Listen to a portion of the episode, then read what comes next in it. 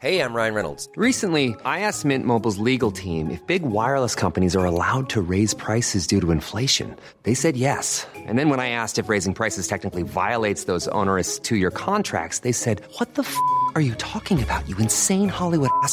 So to recap, we're cutting the price of Mint Unlimited from $30 a month to just $15 a month. Give it a try at mintmobile.com slash switch. $45 upfront for three months plus taxes and fees. Promo rate for new customers for limited time. Unlimited more than 40 gigabytes per month. Slows. Full terms at mintmobile.com. La vie d'un riff de légende, de sa naissance du bout des doigts à aujourd'hui, c'est l'historique sur Rock et Folk Radio. Un riff, c'est comme une rupture. Au début, c'est vrai que ça peut piquer, mais à la fin, c'est tellement bon. Enfin, sauf euh, la rupture en fait. En fait, ça ne marche pas du tout. Bref, aujourd'hui, nous allons sortir nos plus beaux pinceaux, des numéros 70, histoire de bien étaler. Pour les tremper dans de la peinture sombre, nous allons tout repeindre en noir avec les Rolling Stones. Voici Painted Black.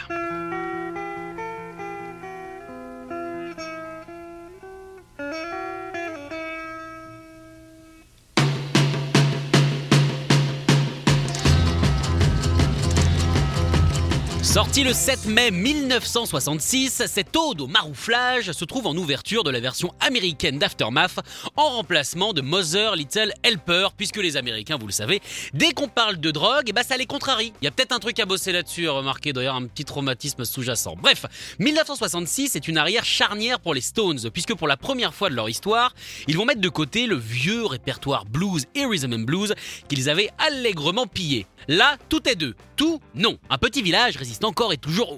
pardon, excusez-moi, je me suis trompé euh, d'histoire, je reprends.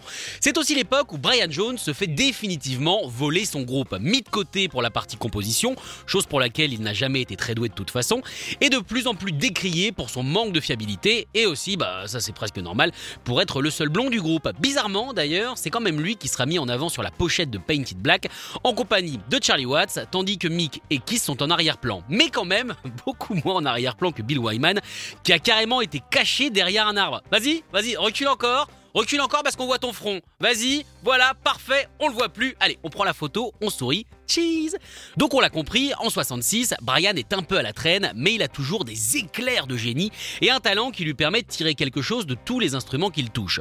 Dans le cas présent, celui de Painted Black, il s'agit d'un sitar. Il étudiait énormément l'instrument depuis quelques temps et en 1965, il avait trouvé cette petite mélodie qui donnera tout son cachet au tube des Stones. À l'époque, les gens l'avaient accusé d'avoir piqué l'idée aux Beatles qui avait sorti quelques temps avant Norwegian Wood. asked me to stay and she told me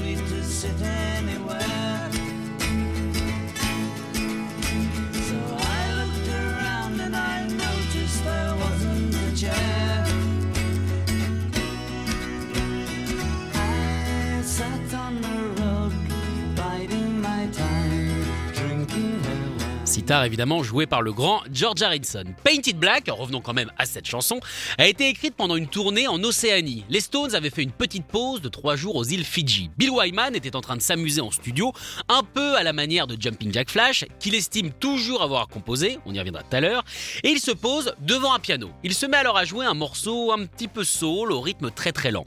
Selon Mick Jagger, ça ressemblait à une sorte de parodie de chanson de mariage juif.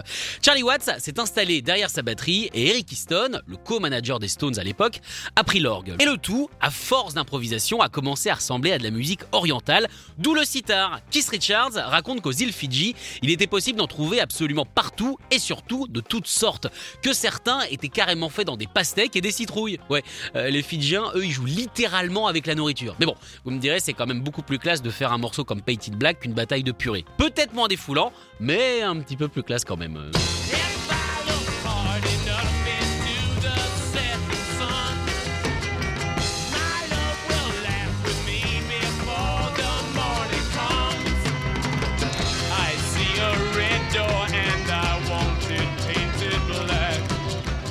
À noter que Keith Richards maintient encore bec que c'est lui qui a écrit la chanson, et comme pour Jumping Jack Flash, dont j'ai parlé tout à l'heure, Bill s'est fait virer des droits d'auteur. Alors qui a raison? Je vous laisse choisir, Kiss ou Bill. Pour répondre, envoyez c'est lui qui au 71717, un pour Kiss, évidemment, deux pour Bill. Le faites pas, hein, c'est une vanne. La musique est prête, on a lavé le sol parce que le jus de pastèque ça colle, il ne reste plus qu'à trouver des paroles. Mick Jagger a choisi un thème pas mal éculé dans la musique mais toujours efficace, à savoir la mort. Painted Black semble parler d'une du deuil d'une personne qui vient de perdre soudainement son ou sa partenaire. Ce personnage principal n'a plus aucun espoir et il s'enfonce mine de rien dans les différentes étapes du deuil et plus particulièrement la colère. Comme souvent, Mick se serait inspiré d'un livre pour trouver l'inspiration divine. Là, il aurait tapé dans Ulysses, un livre de 1922 signé du grand James Joyce, une version un petit peu revisitée de l'Odyssée qui rassemble les nouvelles que Joyce a écrites pendant deux ans pour The Little Review, un journal américain.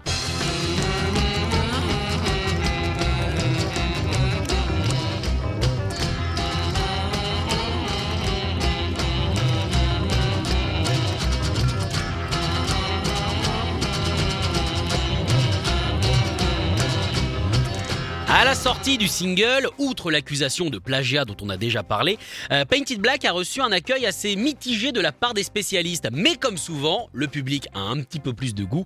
Le morceau va donc se classer au sommet des charts un petit peu partout. Le titre a également fait polémique pour sa ponctuation. Bah ouais, c'est important la ponctuation. L'ajout de la virgule après le hit rend le tout un petit peu raciste et beaucoup texan de 1858.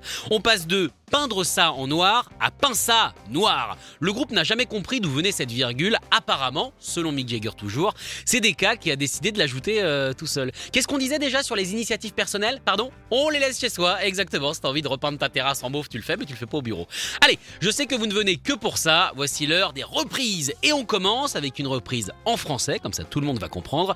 Celle de Marie Laforêt, qui l'a renommée Marie Douceur. Marie colère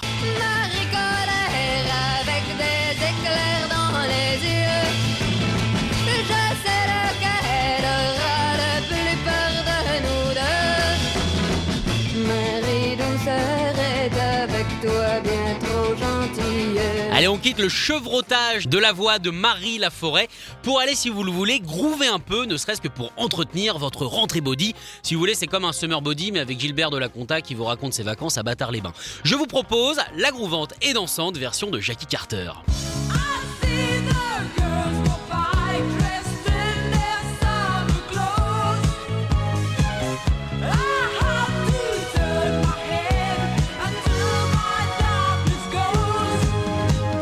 Et allez, on remet une pièce dans le jukebox. Et on termine en faisant un petit détour par le bal du coin pour inviter la Marie à guincher avec la version des excellents Acid Dixies.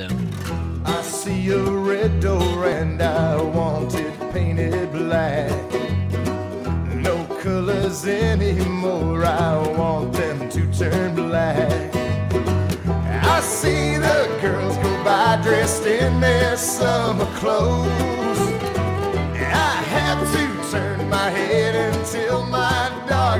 Alors oui, j'aurais dû le préciser, c'est un bal du Far West. hein. C'est moins punchy, mais au moins il n'y a pas les démons de minuit. Je pense qu'on y gagne un petit peu. Retrouvez l'historif en podcast sur rock'n'folk.com. Here's a cool fact a crocodile can't stick out its tongue. Another cool fact you can get short term health insurance for a month or just under a year in some states. United Healthcare short term insurance plans are designed for people who are between jobs, coming off their parents' plan, or turning a side hustle into a full time gig. Underwritten by Golden Rule Insurance Company, they offer flexible, budget friendly coverage with access to a nationwide network of doctors and hospitals. Get more cool facts about United Healthcare short term plans at uh1.com.